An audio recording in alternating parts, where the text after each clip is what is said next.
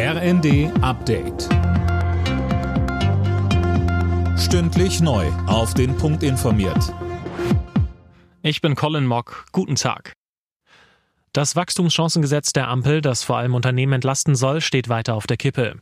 Die Union will im Bundesrat nur zustimmen, wenn die Subventionskürzungen beim Agrardiesel zurückgenommen werden. Das lehnt die Bundesregierung aber ab und kritisiert CDU und CSU für ihre Blockadehaltung.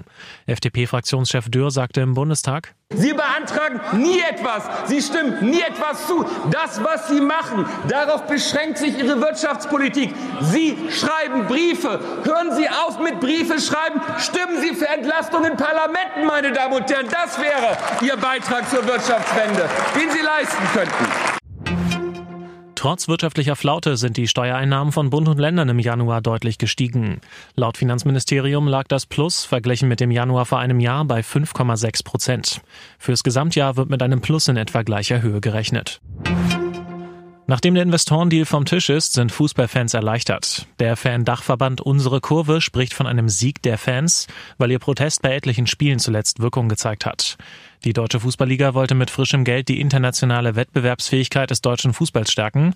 Unsere Kurvesprecher Thomas Kessen sagte im ZDF. Ab der Mitte der ersten Liga ungefähr geht es ja nicht ums internationale Geschäft, sondern gegen den Abstieg in die zweite Liga. Und wenn ich mir dann anschaue, was Fans von Greuther führt, dem Karlsruher SC oder des VfL Osnabrück mit internationaler Wettbewerbsfähigkeit zu tun haben, Viele Fischstäbchen sind mit Schadstoffen belastet. Stiftung Warentest hat 19 Sorten des Tiefkühlklassikers untersucht.